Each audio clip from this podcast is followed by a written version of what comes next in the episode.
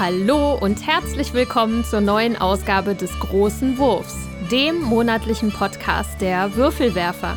Wir lieben Spiele. Und hier sind eure Gastgeber Jutta Wittkafel, Dominik Zöllner, Thomas List und Andreas Geiermann.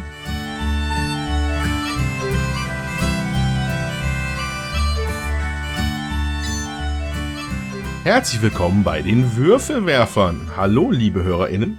Wir sind's wieder, eure Würfelwerfer. An dem verhaltenen Anfangsgejaule habt ihr direkt schon erkannt, dass wir heute wieder in unseren, in unseren Kemenaten sitzen und, äh, ja, eine Online-Episode aufnehmen. Das tut uns natürlich sehr leid. Aber eine äh, Corona-Infektion hatte mich da niedergerafft letzte Woche, als wir eigentlich den Termin hatten.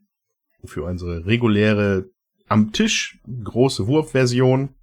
Ja. Ähm, ja, leider konnte ich das dann nicht wahrnehmen und jetzt kommt Sommerurlaubszeit.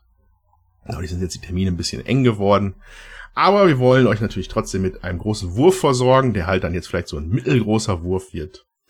Und äh, ja, mit mir an dem Mikrofon sitzen Jutta. Hallo. Und der Dominik. Guten Tag. Jo, also, wie gehen wir es an? Wir hatten überlegt, äh, heute natürlich unsere, unsere althergebrachte Gespielsektion natürlich euch zu bieten. Und darüber hinaus wollten wir danach dann ähm, etwas über Kosmos reden. Was gibt es denn über Kosmos zu reden? Ja, Kosmos hat das 200-jährige Firmenjubiläum. Das ist äh, schon sehr erstaunlich, dass es den Verlag schon so lange gibt. Das stimmt. Genau, und das ist dieses Jahr. Und ich glaube nicht, wann das ist jetzt auch vom Datum her noch relativ na, wann war das jetzt? Im Juni oder im Juli jetzt? war das. Juli. Ja. Hm. Genau, und da äh, wollen wir euch ein bisschen über den Verlag erzählen, was wir so zusammengetragen haben. Kosmos weiß nichts davon, aber wir machen das trotzdem. genau. Ja. Gut, also davon erfahrt ihr dann später etwas mehr. Und äh, Gespielsektion Online Edition Wer möchte anfangen? Ich glaube Jutta. Gut, ich habe gespielt Die Suche nach Planet X. Ein Spiel von, lieber Andreas, sag mal. Messi O'Malley und Ben Rossett. Genau. Und auf Deutsch ist das erschienen beim Schwerkraftverlag 2021 für eins bis vier Spieler ab 13 Jahren. So, und äh, zu diesem Spiel braucht man halt eine App und es geht darum, den Planeten X zu suchen. Es gibt bestimmte ähm, Sachen, die helfen, die Suche einzugrenzen und man stellt dann seine Frage der App und ähm, die sagt dann ja oder nein. Und das Interessante dabei ist, dass jeder Spieler unterschiedliche Startinformationen bekommt und man sozusagen dann äh, um die Wette diesen Planet X sucht. Und da muss ich sagen, das hat mir richtig gut gefallen, weil ähm, es gibt äh, zwei äh, unterschiedliche Spielmodi, einfach und komplex. Also auf einfach hat man den Himmel in zwölf Tortenstücke unterteilt und bei komplexer dann eben in 18. Und das ist aber immer so ähm, angepasst, dass es ähm, ja, dass man da so ein schönes Wettrennen hat, äh, ist also kompetitiv, also gegeneinander und man hat immer ein bisschen was zu grübeln und es fühlt sich einfach nett an. Und was mir besonders gut daran gefallen hat, ist, man äh, kann Tipps abgeben oder muss Tipps abgeben im Laufe des Spiels zu bestimmten an bestimmten Stellen und äh, dann kann man sich entscheiden, gebe ich jetzt einen Tipp ab oder nicht. Und häufig ist das schon so, dass man an einer bestimmten Stelle auch schon einen Tipp abgeben kann eben oder was gefunden hat. Wenn ich das so vergleiche mit den Alchemisten, was ja auch so ein Deduktionsspiel mit einer App war, da musste man Tipps abgeben, gefühlt an Punkten, wo ich, äh, also wo das für mich immer noch so ein Raten war. Das habe ich jetzt bei diesem Spiel nicht. Also es ist, ähm, ich habe das Gefühl, ich kann meine Plättchen sozusagen legen, die legt man dann halt auf, auf den Tisch da auf diesem Planeten, also auf, ja, in diesen Suchradius sozusagen. Und ähm, das, äh, wenn ich eben was weiß, so, das kann ich halt machen. Und das gefällt mir richtig gut. Und ähm, ich hätte das gar nicht gespielt, wenn der Steffen das nicht eingekauft hätte. Der hat nämlich mit einem anderen äh, Freund gespielt und dann hat ihm das Spiel so gut gefallen. Und dann ist er, hat er das gleich eingekauft. Und ja, ist hier sogar beim Lee was der ja nicht so gerne spielt, äh, bei uns doch gut angekommen. Und das war richtig cool. Ja, sehr cool. Ähm, ich habe äh, Solo hast du das noch nicht ausprobiert, oder? Weil da habe ich mitbekommen, dass das sehr gut Solo auch zu spielen sein soll. Also ich nicht, aber ich kann mir das vorstellen, weil aufgrund der App äh, wird das ja auch entsprechend angepasst sein. Hm. Das kann ich mir gut vorstellen. Ja, ich hatte auch noch vermehrt gehört, dass einige Leute verwundert waren, dass äh, Cryptid damals nominiert wurde zum Kennerspiel und nicht äh, die Suche nach Planet X. Das hatten wohl einige als eher den Favoriten gesehen. Ich kenne keins von beidem, von daher. Ja, also wenn ich die beiden jetzt miteinander vergleiche, also bei Cryptid ist es ja so, dass äh, die Spieler selber ähm, äh, Steine legen müssen auf Stellen, wo dieses Kryptid eben nicht ist. Mhm. Und ähm, das ist fehleranfällig, sag ich jetzt mal. Wenn also ein Spieler sich vertut, dann äh, äh, ist die Partie sozusagen kaputt. Also das darf halt nicht passieren. Das ist jetzt hier nicht. Andererseits äh, finde ich, das ist halt ein reines Deduktionsspiel und ja, ich weiß nicht, ob man das jetzt, also ich hätte es wahrscheinlich beide Spiele nicht nominiert, so, ne? Weil ich einfach finde, das ist eine ganz bestimmte Richtung von Spiel und das mag halt jetzt nicht jeder. Es ist aber aufgrund der App vielleicht auch, ähm, dass man gesagt hat, nee, man will das nicht äh, nominieren, weil das andere wirklich einfacher umzusetzen ist. Hier musst du halt natürlich erstmal die App runterladen, dann hast du die auf dem Handy oder auf dem ähm, auf dem Tablet oder so und äh, jeder äh, hat das vor sich oder gibt das Handy halt weiter. Das ist halt dann schon ein bisschen komplizierter, wenn man sich da nicht ähm, mit beschäftigen will, sag ich jetzt mal so.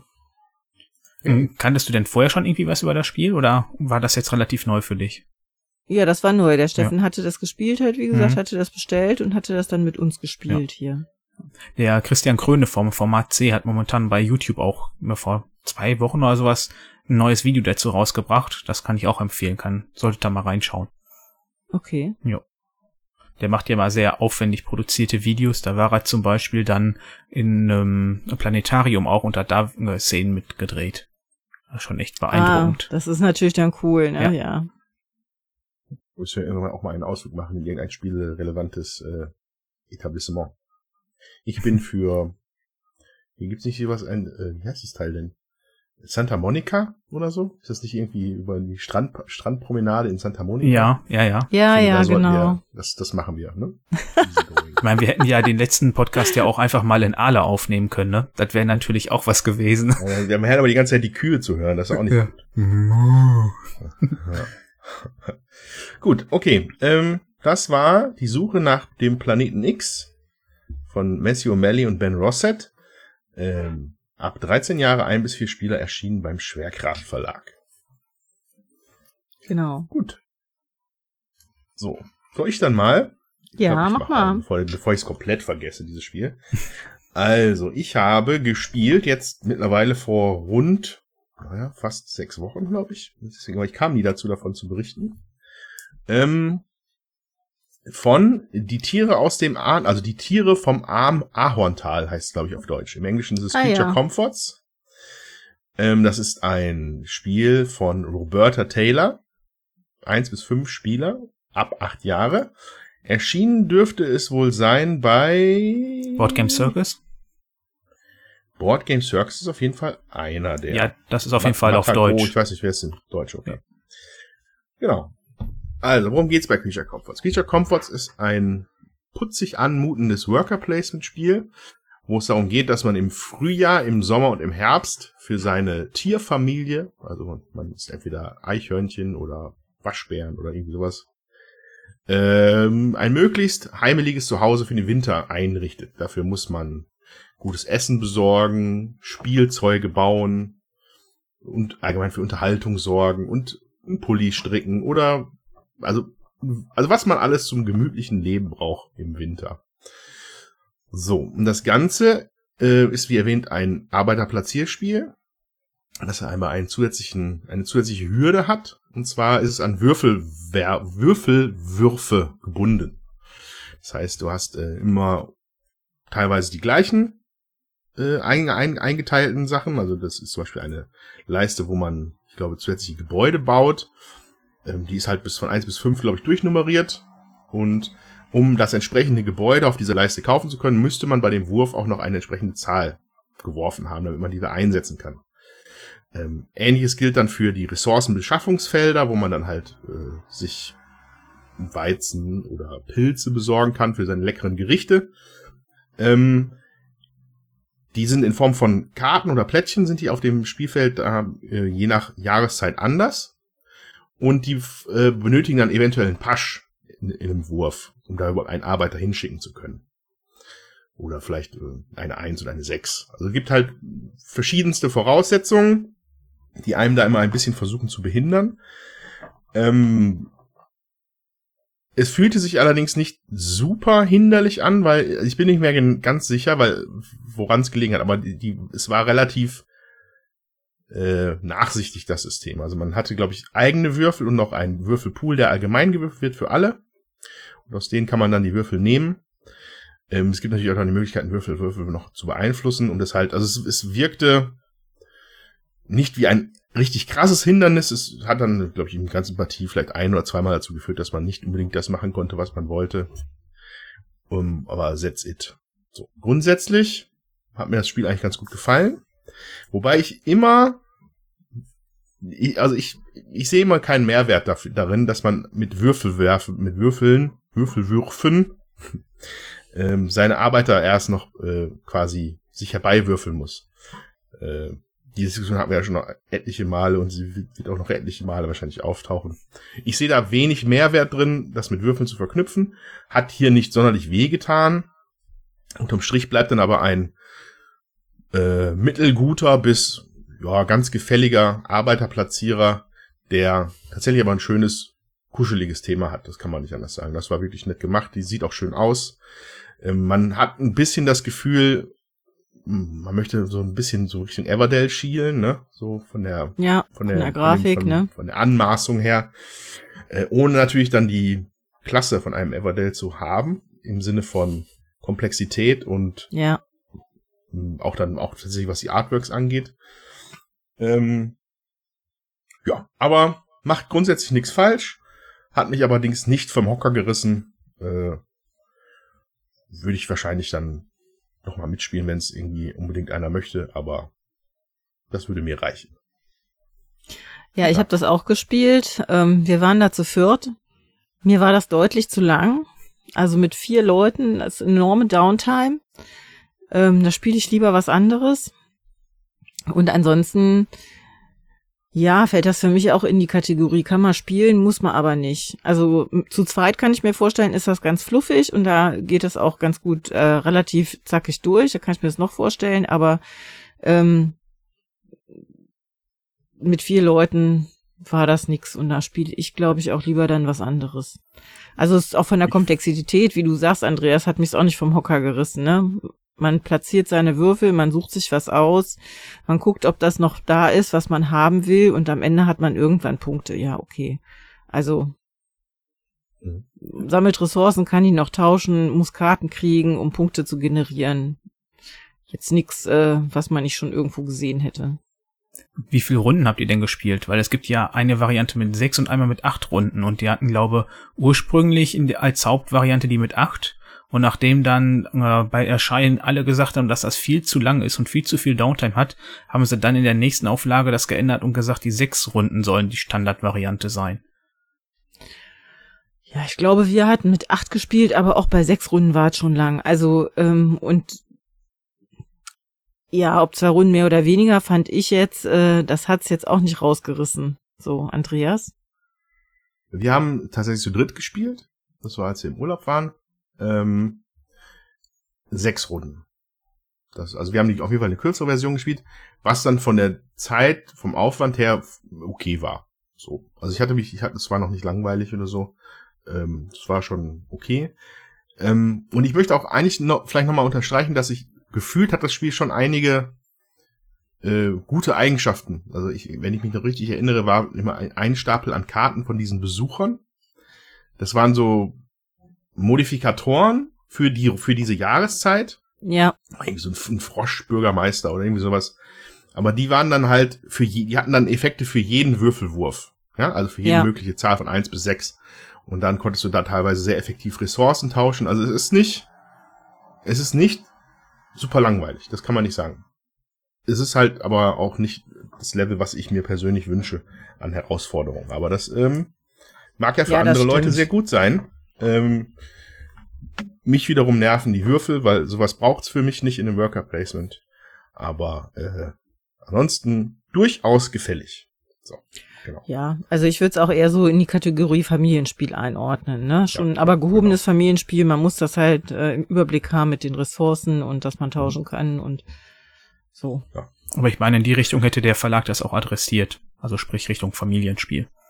Ja, Beziehungsweise ist es ja überwiegend so, dass Boardgame Circus, ich glaube, sie nennen es selber eine Familienspieler und äh, gehobene Familienspieler selber sagen sie, dass das deren Hauptzielgruppe ist für ihre Spiele. ja, da passt das auch, denke ich, ganz Mhm. gut hin.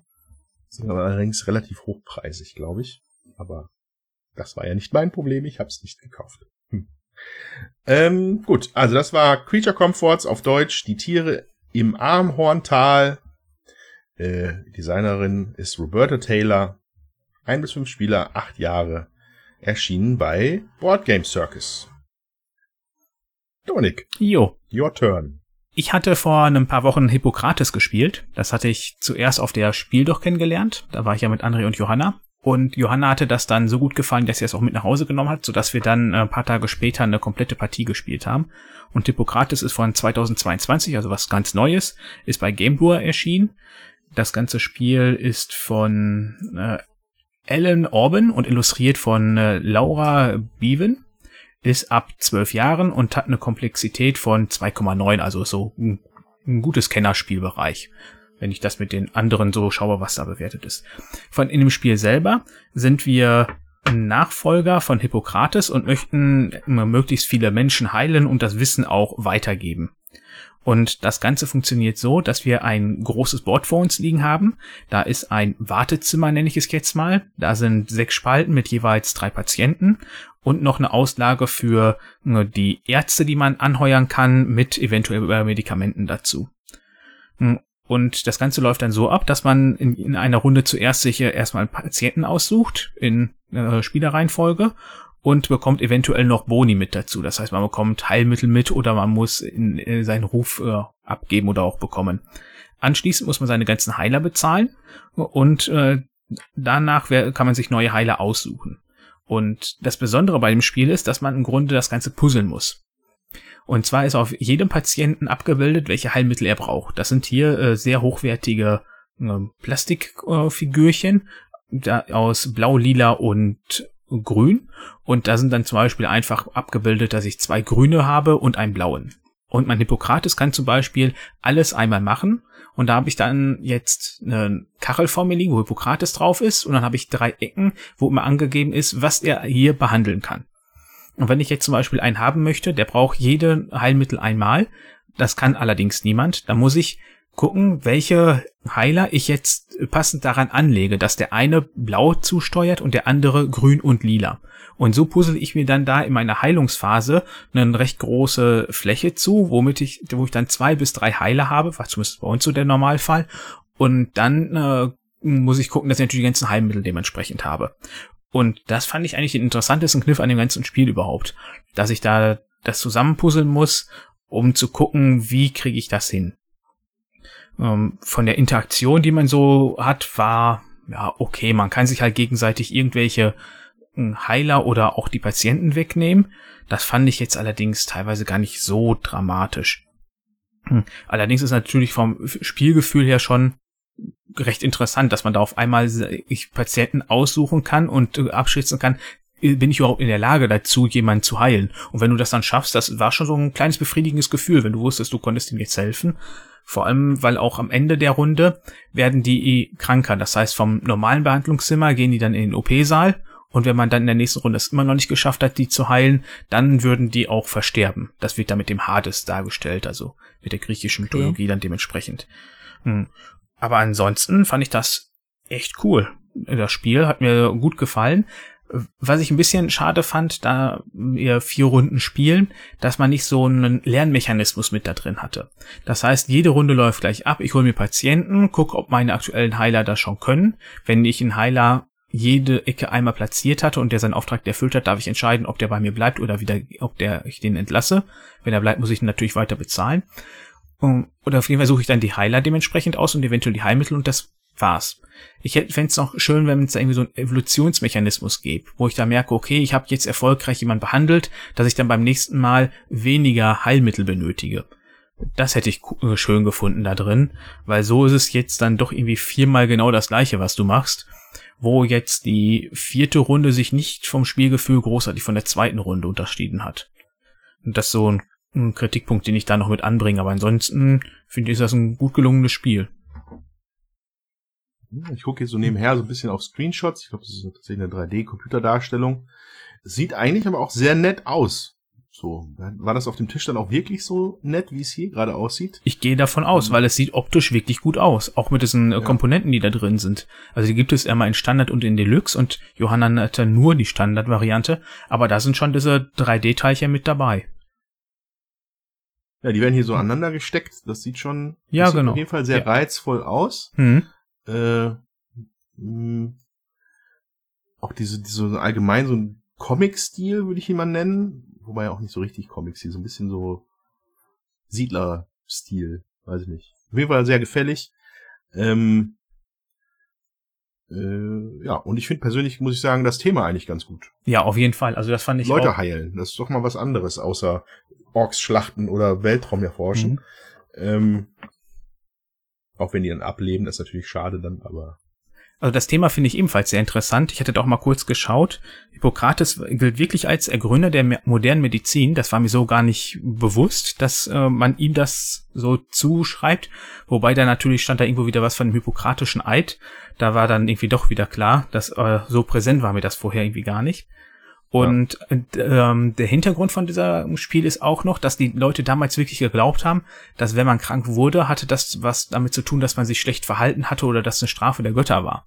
Und da hat Hippokrates wirklich als erster dann verstanden, dass das nicht so ist, sondern dass andere Gründe hat und hat versucht, das Ganze wirklich dann zu behandeln, indem er da Heilmittel entwickelt hat. Und das Ganze 400 vor Christus. Ja, das ist schon Hippokrates, cool. Ehrenmann. Ja. Dann äh, wiederhole ich, glaube ich, nochmal. Äh, Hippokrates 2022 erschienen. Designer ist Alain Orban. Ein bis vier Spieler, zwölf Jahre und in Deutschland erschienen bei Game Brewer. Die machen immer multilingual. Ja. Um, ähm, zeittechnisch steht da 90 bis 120 Minuten, das kommt auf jeden Fall auch hin. Kann man gut so spielen. Äh, bei weniger als vier Spielern kommt immer noch so ein kleiner Dummy mit da rein.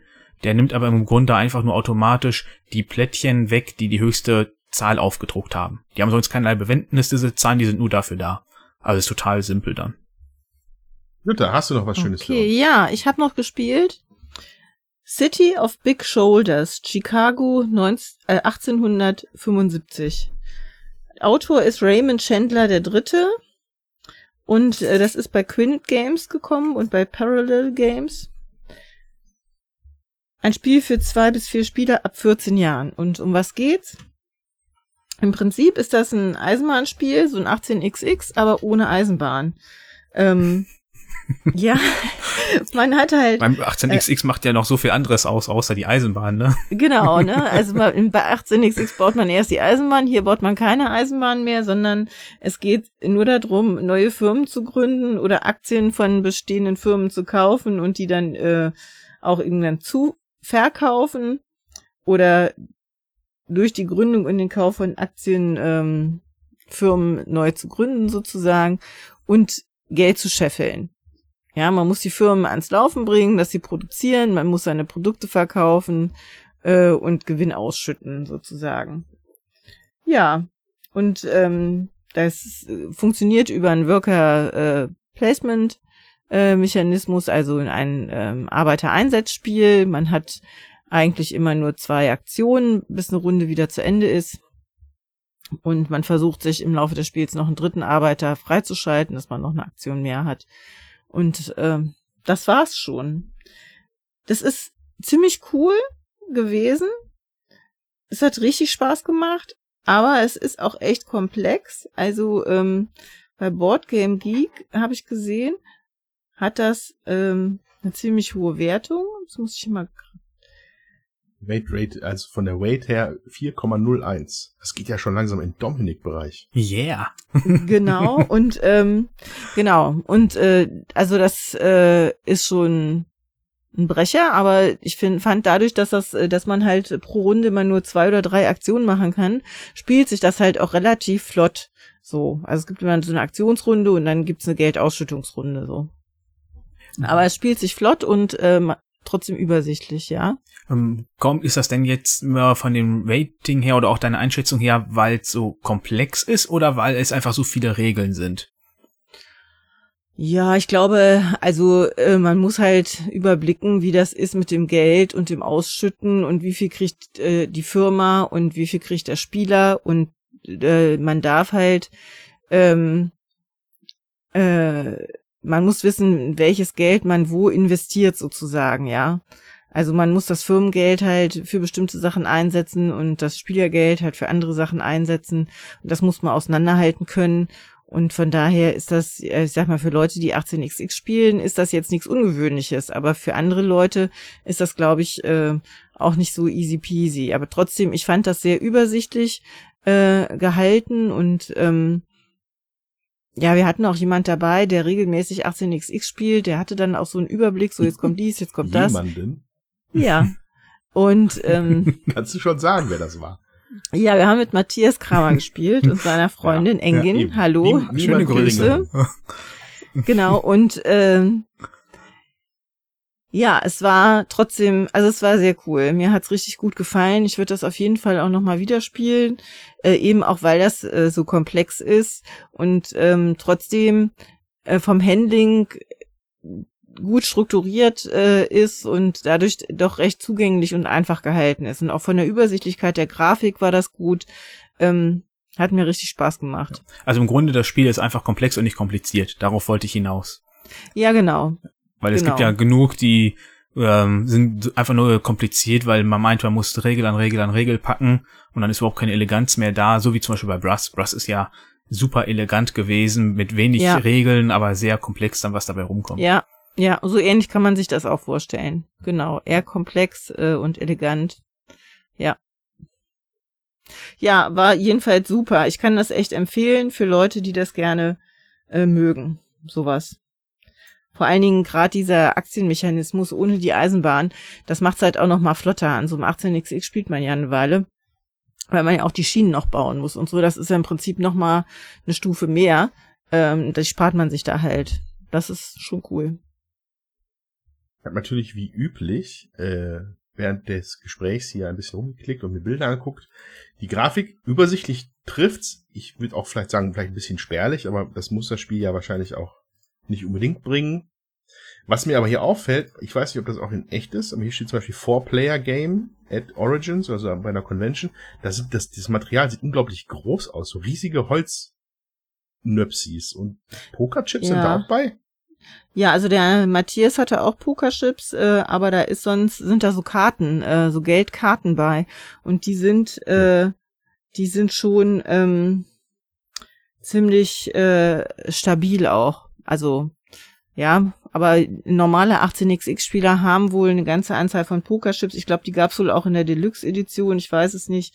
Ähm, das war ja ein Kickstarter und ähm, ja, also das ist schon, das ist schon äh, ziemlich ähm, opulent ausgestattet mit den ganzen Holzteilen. Das ist richtig. Wie gesagt, die Karten, die auch das Geld, also wenn man keine Pokerchips benutzt, die sind ziemlich fett. Also hat mir gut gefallen. Auch dicke Pappe. Hört sich an, wo man äh, ein, nach etwas, wo man einen ganzen Abend mit verbringen kann. Ja, wir haben so drei, also mit Regelerklärung haben wir vier Stunden, drei bis vier Stunden gespielt. Hm? Jo. Es war ein Nachmittag. Nachdem wir vorher auf einem schönen Mittelaltermarkt gewesen waren. Also, es war cool. Hat Spaß gemacht. Hey, ähm, das war dann City of City of the Big Shoulders. Nee, ja genau, Ähm. City of the Big Shoulders. City of the Big Shoulders 2019, zumindest irgendwie in Amerika erschienen. Der Designer ist Raymond Chandler der Dritte. Interessant. Der mit dem Raymond Chandler dem Ersten was zu tun hat. Äh, Glaube ich, ein Autor. Ähm, und Publisher war Parallel Games. Ja, Ja, und Quinnet Games. und Quintet Games. Hört sich jetzt aber so an, als wenn es das nur auf Englisch gäbe, oder zumindest auf jeden Fall nicht auf Deutsch, oder? Ja, Quinnet ist ja in Niederlanden. Mhm. Ähm, ich kann dir jetzt nicht sagen, äh, ob das Deutsch oder Englisch war. Bei den Versionen bei Board King steht nur Englisch. Gut, ja, wollte ich gerade schauen. Jo. Dann bin ich, glaube ich, wieder an der Reihe. Wenn du denn magst. Ja, ich möchte gerne. Jetzt jetzt ein bisschen gronkelig, weil das Spiel ein bisschen gronkeliger war als äh, als es jetzt die Tiere aus dem Ahorn, ah, Ahorntal waren. Und zwar möchte ich gerne von Glow berichten. Glow ähm, ist ein Spiel, was ich auf der Spieldoch gespielt habe. Ähm, was mir direkt beim ersten über die Spieldoch wandeln ins Auge gesprungen ist, wegen dem Artstil. Also es ist, Ja, das Spiel ist grundsätzlich monochrom schwarz, schwarz-weiß gehalten. Ähm, auf allen Karten, auf dem Spielbrett, auf dem Cover, alles ist schwarz-weiß, so Bleistift oder beziehungsweise vielleicht so schwarze Tinte, Zeichnungen von Fantasy-Charakteren und äh, ja, und eine Fantasy-Welt. Das sprang einem natürlich direkt ins Auge, muss ich, also mir zumindest, als ich das auf den Tischen gesehen habe. Ähm, und dann hatte ich das auch sogar geschafft, am Ende des Tages das einmal Test zu spielen. Also bei, bei Glow geht es darum, dass man ein Abenteurer ist, der versucht, seine Abenteurergruppe zusammenzusammeln, um halt äh, mit diesen neuen Reise, Reisekumpanen durch dieses Land zu laufen.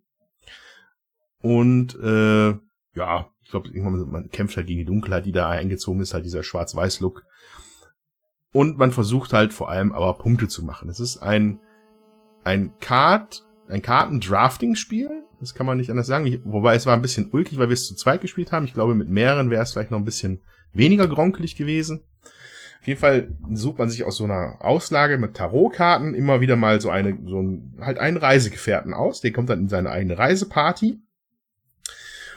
Und dann ist es wieder auch vom Würfeln abhängig. Also das Spiel hat jede Menge Custom Dice da drin, also so, also das sind halt nicht die Würfel 1 bis 6, sondern es sind farbige, so durchsichtige Würfel in, ja, ich würde mal tippen, fünf, sechs verschiedenen Farben und in zwei verschiedenen Größen und die sind dann halt alle entsprechend auch anders belegt mit Symbolen. Das ist dann halt irgendwie ein Feuersymbol, ein Erdsymbol, ein Wassersymbol, also es steht halt für, ich glaube, sechs verschiedene Arten von Magie, die man damit sich erwürfeln kann. So, und äh, bei dem Aussuchen des Reisegefährten bekommt man schon einen Pool an Würfeln dazu. Also das wird halt auf dem Feld halt ist diese Auslage und dann ist halt der Charakter plus eine, eine, eine gewisse Anzahl an Würfeln, die man dann bekommen würde, wenn man ihn denn nimmt. Und dann macht man im Endeffekt einen Wurf und löst dann auf allen seinen Reisegefährten und ich glaube auch auf sich selber, auf dem Helden selber, Effekte aus. Je nachdem, ob es halt passt von den Kombinationen. Die sind allerdings nicht immer nur positiv. Im Endeffekt geben diese Companions halt Siegpunkte. Darüber hinaus gibt es noch ein Spielbrett, was halt diese Fantasy-Welt darstellt, wo man anfängt zu reisen. Ähm, das muss sich erst so ein bisschen durchdringen. Also da sind das so, so wilde, so ein Spielbrett, wo halt so Pfade überall herumlaufen, wo man halt auch die Symbole für würfeln muss, um diese Pfad dann entlang zu gehen. So, ähm, und grundsätzlich war das interessant, aber wie schon gesagt, etwas gronkelig. Ähm, ich, ich, das Gefühl war bei mir, dass dieser Spielplanteil da irgendwie dran getackert war. Den, den hätte es für mich überhaupt nicht gebraucht. Ähm, wiederum spannend war halt die Sache mit den Karten auswählen, die Würfel dazu bekommen.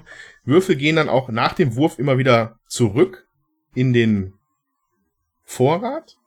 Und dadurch ähm, äh, werden auch dann teilweise ähm, manche Symbolarten stärker, also die sammeln sich dann wieder in einem Pool. Dann hast du da ganz viele Feuerwürfel zum Beispiel. Und dann ist das wieder interessant für jemanden, okay, da könnte ich jetzt halt eine Handvoll Würfel, fünf, sechs Würfel mehr nehmen, wenn ich den Charakter aus der Auslage nehme.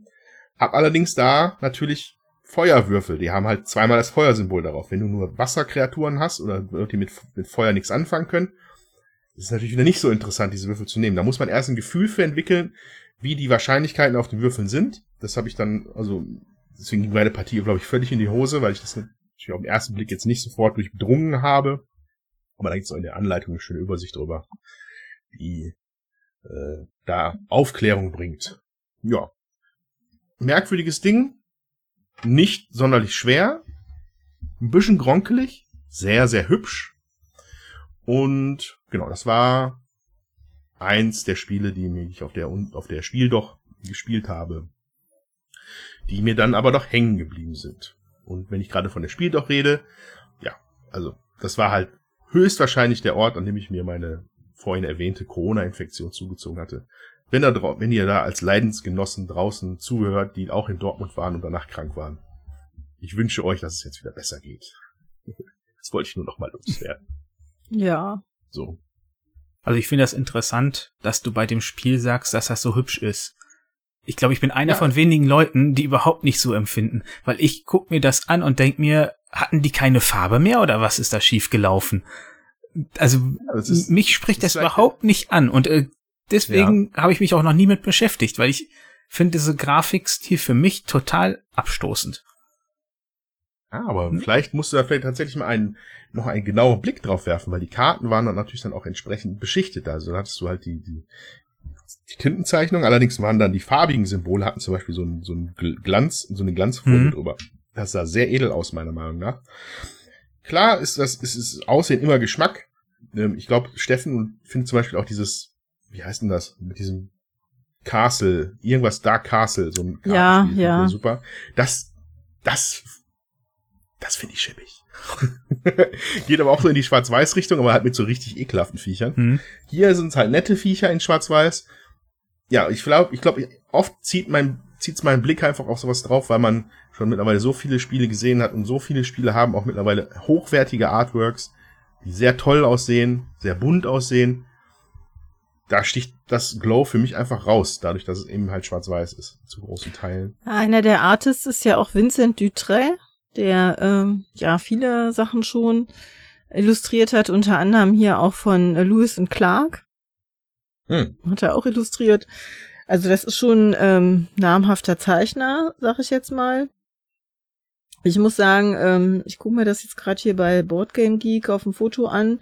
Also ich glaube, die Karten gefallen mir ganz gut. Der Spielplan gefällt mir nicht. Ich meine, wenn man die Farbe halt wieder in die Welt bringen soll, dann passt das ja ganz gut. Dann sieht man auch, wo die Würfel sind und äh, äh, kann sich da vielleicht auf dem Spielplan besser zurück äh, zurechtfinden. Aber schön finde ich das auch nicht, Dominik. Äh, Gebe ich dir recht. Das äh, hat mich auch nicht äh, angesprochen. Also vom Spiel, also von der Gra also ja, vom Design schon nicht. Ich würde das auch nicht unbedingt spielen wollen. Ich finde mir, das ist mir zu schwarz-weiß. So, das ist nicht so mein erster war, also meine erste Wahl, wenn ich da dran vorbeigehen würde. Mhm. Ich glaube, wir hatten noch gar nicht erwähnt, von wem das Spiel überhaupt ist, oder? Es wäre Cedric Chaboussi, falls ich es noch nicht erwähnt habe. Dann tut es mir leid. Äh, ja, habe ich gar nicht, weil ich habe mich auch noch nicht erwähnt, welcher Verlag es ist. Und es war in Deutschland nämlich Strohmann Games. An dem Stand habe ich das Spiel gesehen. Jo. Neben ja. einem schönen Zweispielerspiel, was aber bei einem anderen Mal erwähnt wird als heute. Ja, also es, es ist für zwei bis vier Spieler, ähm, Alter 10 plus und soll 45 Minuten dauern. Und so vom Komplexitätsrating auf äh, Boardgame Geek ist es eine 2,2, also eher so ein Familienspiel. 202, aber egal. Ja, ja auf jeden Fall. Entschuldigung, äh, 202. Ja, kann man sich drüber streiten, ob so eine kleine Nuance da überhaupt einen Unterschied macht. Das ist auf jeden Fall ein schönes Familienspiel von dem Rating her. Ja. Jo, dann würde ich glaube unsere Spielrunde mal abschließen. Und zwar ja. an dem gleichen Abend wie Hippokrates kam noch Breaking Beers auf den Tisch. Kannte ich vorher gar Biers? nicht. Im Sinne von Bier? Von Bären. Bären. Ah. Das hatte ebenfalls Johanna auf der Spiel doch in Dortmund äh, gefunden. Heute steht irgendwie alles im Zeichen von Dortmund, merke ich. Äh, das oh. gibt's auf Deutsch beim Funbot Verlag und das ist von Viktor Kaschkov, Anastasia Kaschkova, Juri Jamschkivokov und illustriert von äh, Marina Kunakasova und äh, Ultrim. Und das Ganze ist jetzt mit einem Rate von 1,5 eigentlich komplett jenseits von dem, was ich von mir aus aus dem Regal ziehen würde. Es geht auch eher in Richtung Partyspiel, aber es war total spaßig. Und es hat eine Illustration, die ist super witzig. Und vom Namen her kann man schon erahnen, dass das eventuell so in Richtung äh, von Breaking Bad abgekupfert ist. Weil wenn man auch das Hm. Cover davon sieht, äh, ist da auch ein dicker, fetter Bär zu sehen mit einer Gasmaske auf, der sich gerade den Honig infiltriert. Ein, ein Walter White Bärchen. Ja. Und die super Illustrationen gehen auf den Karten weiter. Also sprich, das Ganze ist ein Kartenspiel mit viel Bluff- und Push-Your-Luck-Mechanismen. Im Grunde möchte man als Bär m- jede Menge Bienenschwärme anlocken. Und wer zuerst fünf davon angelockt hat, der hat hinterher auch gewonnen. Und dafür gibt es drei unterschiedliche Kartentypen. Einmal gibt's Entwickeln-Karten, die sorgen einfach nur dafür, dass ich neue Karten bekomme. Dann gibt's die Honigkarten, dadurch bekomme ich neue Honigwaben, weil ich die äh, schön von den äh, Bienen geklaut habe. Und das letzte sind Schwarmkarten. Da kann ich einfach einen neuen Schwarm anlocken, wenn ich denn der Meinung bin, ich habe am Ende von dieser Kartenauslagephase die meisten Honigmarker vor mir liegen. Und das Ganze funktioniert einfach so, jeder sucht sich eine Karte aus, man hat, glaube maximal fünf auf der Hand, aber das spielt auch keine Rolle. Und da suche ich mir eine davon aus und lege die alle gleichzeitig verdeckt von mir ab und dann drehen wir die um. Und ich, es wird auf jeden Fall die Aktion, die oben in der Mitte ist, ausgeführt. Sprich, ich bekomme ein oder zwei Karten. Und dann sind rechts und links nochmal Symbole. Und wenn da jetzt das Symbol ist, was der, die Person rechts neben mir zum Beispiel auch gespielt hat, dann bekomme ich diesen Bonus noch zusätzlich. Und da gibt es dann zum Beispiel auch äh, gemeine Karten mit dabei. Und die dann sagen, meine Nachbarn äh, bekommen jetzt dann noch so eine Wabe dahin zugeschickt, weil man möchte, wenn man äh, einen Schwarm anlockt, maximal sieben Stück haben. Und wer äh, am meisten hat, erhält einen äh, Schwarm und die anderen gehen leer aus. Wenn ich allerdings zu gierig bin und acht oder mehr äh, Schwarmmarker habe, äh, dann muss ich alle abgeben und bekomme einen Naschmarker. Das heißt, in der Runde gehe ich dann leer Schmarker. aus. Genau. Und äh, so guckt man dann halt und äh, rechnet sich aus, okay, der da vorne, der möchte jetzt wahrscheinlich äh, gerade ordentlich Honig sammeln, äh, damit er dann gleich was äh, davon hat. Also schiebe ich dem noch mal vorher einen da rein und dann geht der leer aus. Weil es werden alle anderen Karten erst gewertet und dann zum Schluss äh, diese Schwarmkarten, die mir dafür sorgen, dass ich einen neuen Schwarm bekomme. Und das ist halt ein total witziges und gemeines Spiel, was so ruckzuck gespielt ist. Also, ich glaube, Wort gegen Lieb sagt jetzt 20 bis 30 Minuten, das kommt auf jeden Fall hin. Hm. Und das ist halt einfach echt witzig, wie man da dann äh, guckt und die anderen dann ne, so eine kleine Falle stellt, wo die dann hineinlaufen. Oder man freut sich natürlich umso mehr, wenn das selber komplett aufgeht, dass man da jetzt seine Marker bekommt. Hm. Äh, ja, im Grunde war es da schon über das Spiel. Was noch zu erwähnen ist, André und Johann hatten das vorher zu zweit gespielt, da hat das wohl nicht wirklich Spaß gemacht. Er soll für zwei bis fünf Spieler sein, wir waren zu viert, da hat das super funktioniert. Ich denke mal, bei zwei fehlt einfach dann diese dritte Person, da ich, dass ich mit meinem linken und rechten Nachbarn ein bisschen interagiere. Das ist ja bei zweien auf jeden Fall der gleiche. Ähm, fehlt das, glaube ich. Das würde ich ab drei Spielern auf jeden Fall empfehlen. Und ein, ein schönes Familienspiel für äh, mal eben zwischendurch oder für einen äh, äh, entspannten Abend kann ich das sehr empfehlen. Ja, also äh, das mit den Artworks kann ich nur widerspiegeln. Das sieht wirklich sehr hübsch aus auf den Bildern, die ich hier sehe. Ja. Lustigerweise heißt das Original nicht Breaking Beers, sondern Bears und Bees. Also die war, denen, hat, denen war das nicht klar, dass da eine Art Breaking Bad Referenz äh, schlummern könnte. Das ist dann anscheinend dem deutschen Verlag eingefallen. Äh, Finde ich ganz interessant. Also Bears and Bears and Bees ist es dann, als es bei äh, Hobby World erschienen ist und dann in Deutschland war es dann Breaking Bears. Aber das kann ich nur unterstützen, weil das eine sehr gute Serie ist.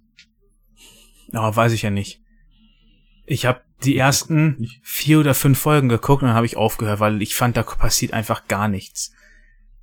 Es kommt alles mit der Zeit. Ja, das hat man mir gesagt, vor bevor ich die erste Folge geguckt habe. Der ist es, du musst die erste gucken und ab der zweiten ist es gut. Dann hat man mir gesagt, nach der zweiten, ab der dritten ist es gut. Und das hat man mir fünf Folgen hintereinander gesagt und dann habe ich gesagt, das ist mir jetzt vollkommen egal, ich gucke nicht weiter. Ist etwas, was Nicole, glaube ich, unterschreiben würde. Ihr war das auch viel zu langweilig. Ich fand's super. Ja, gibt ja viele Fans davon. Wobei ich sagen muss, der, der Bär auf dem Cover erinnert mich eher an den einen, äh, ich weiß gar nicht, ob es ein Bodyguard war, der in einem, so einem kleinen Ein- Selbsteinlagerungsding auf einem riesigen Berg von Geld gelegen Mhm. hat. Daran erinnert mich das eher. Aber Hm. passt auf jeden Fall. Jo. Aber jetzt, aber wo du gesagt hast, Partyspiel ist natürlich das eine der wenigen Dinge, die wir tatsächlich dann noch geschafft haben, zu zweit zu spielen, oder beziehungsweise zusammen zu spielen. Ähm, war natürlich Order Overload Café. Ja, das stimmt, von Oink Games. Also Andreas ist jetzt wieder in Dortmund auf der Messe. Genau, weil das, genau, ähm, das, also ich, ich hatte schon abgeschlossen damit, aber jetzt wollte ich das dann doch noch einfach kurz bringen. Äh, Order Overload Café, das neue Spiel von Oink Games. Grüße an dieser Stelle. Ähm, Designer ist Jun Sasaki, wie so oft. Und ich glaube, wir haben es zu sechs, gesch- fünft Zu gespielt. fünft. ne? Wir Ja. waren zu fünft. Und es war eigentlich echt lustig. Es ist eigentlich Koffer packen in eine Box sozusagen. Ähm, man spielt eine Gruppe von, von Servicekräften, bei einem, die in einem Café arbeiten. Und die müssen dann über sieben Level koop-mäßig die Bestellungen erfüllen, die die Leute halt irgendwie abgegeben haben. Und das läuft dann erstmal über ein riesiges Kartendeck, wo dann halt so wahnsinnig abwechslungsreiche Karten drin sind wie Eiskaffee und Eiskaffee ohne Eis und Eiskaffee mit Sahne und Kaffee und kalter Kaffee. Also, worauf ich hinaus möchte, die sind natürlich extra so gewählt, dass man sich da vertun kann. Wenn man die nämlich aus dem, aus der Erinnerung wiederum halt rezitieren muss. Und das ist die, das ist quasi die Aufgabe und die Challenge bei dem Spiel, dass man halt reihum werden die Leute mal gefragt, welcher Order denn noch über ist, aus denen die verteilt worden sind, an alle, die am Anfang vorgelesen worden sind. Und äh, ja, dann nach spätestens dem dritten Level fängt an die Birne zu rauchen, weil einem, weil man nur noch Schlagsahne und Törtchen im Kopf hat und man völlig durcheinander ist. Und es war ein großer Spaß, meiner Meinung nach. Und vor allem können die Begriffe auch noch mehrmals vorkommen. Und wir hatten, glaube irgendeinen dabei, der war hinterher, glaube drei oder viermal mit dabei. Und da weiß Mhm. natürlich gar nicht mehr, wie oft war es und sind jetzt alle genannt worden. Und das war ein echt Spaß. Einmal Vanillalatte oder so. Ja, Und es gibt, und interessant ist auch, es gibt, glaube ich, noch, wenn ich das richtig gelesen habe, eine, eine ein anderes Oink-Spiel, was Over Overload irgendwie Fast Food oder so ist. Und dann, wenn man denn unbedingt Bock hätte, könnte man das auch noch kombinieren. Ja. Und dann, damit man dann wirklich gar nichts mehr weiß. Okay. Naja, anyway. Äh, nur noch, wollte ich noch schnell eingeschoben haben, weil das lustig war. Okay, ähm, dann machen wir jetzt, glaube ich, ein Schleifchen in unsere Gespielsektion. Machen jetzt eine kurze Pause. Danach kommen wir wieder, ähm, wo wir uns etwas äh, über euer Feedback im Discord unterhalten wollen, über die Gewinner des Spiels des Jahres und natürlich, wie angekündigt, über den Kosmos Verlag austauschen wollen. Wir hören uns auf der anderen Seite von dem hier.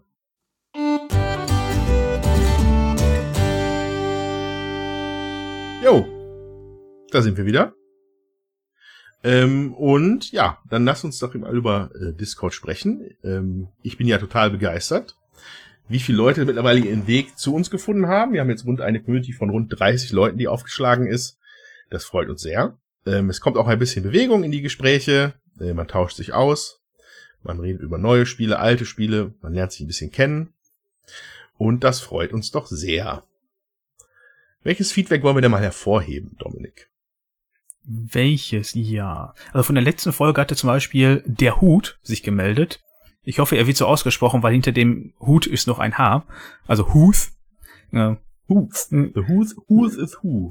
der hatte so Spieleszene. Ja, der hatte so ein bisschen angemerkt, dass ihm in der letzten äh, normalen großen Folge unser Regelanteil ein bisschen zu groß war. Äh, da haben wir im Discord selber schon ein bisschen uns ausgetauscht und wir auch hier intern auch. Und Der Regelteile, das werdet ihr wahrscheinlich auch aus anderen Podcasts kennen, das ist ja das ist so eine doofe Sektion irgendwie. Es geht selten ohne, außer man würde jetzt vielleicht über Monopoly reden, wobei da kennt eh jeder nur seine Hausregeln, die wahrscheinlich auch alle nicht der offiziellen Regeln entsprechen. Aber zu viel will man dann auch wieder nicht machen.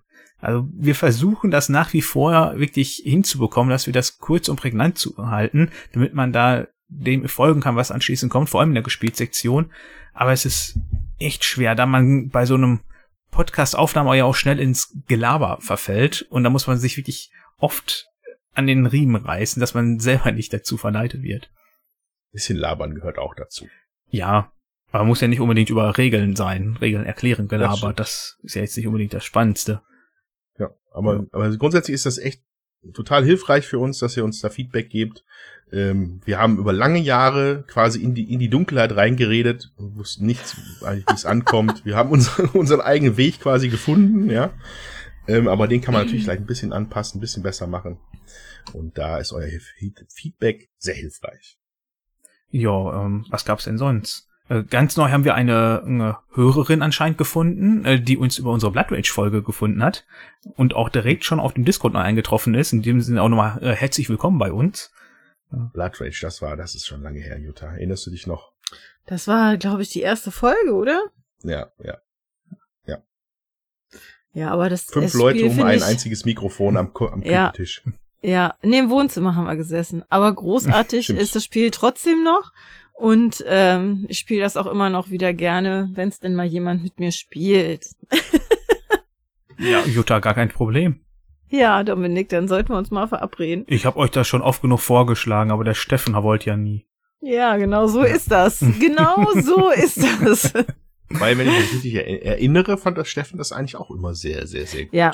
Er fand das gut, aber ich muss ehrlich sagen, der Spielgeschmack vom Steffen hat sich stark gewandelt. Der spielt sehr Das gerne stimmt. kooperative und storylastige Spiele jetzt und ähm, ja, gerne kooperativ und Mhm. so. Das Ja.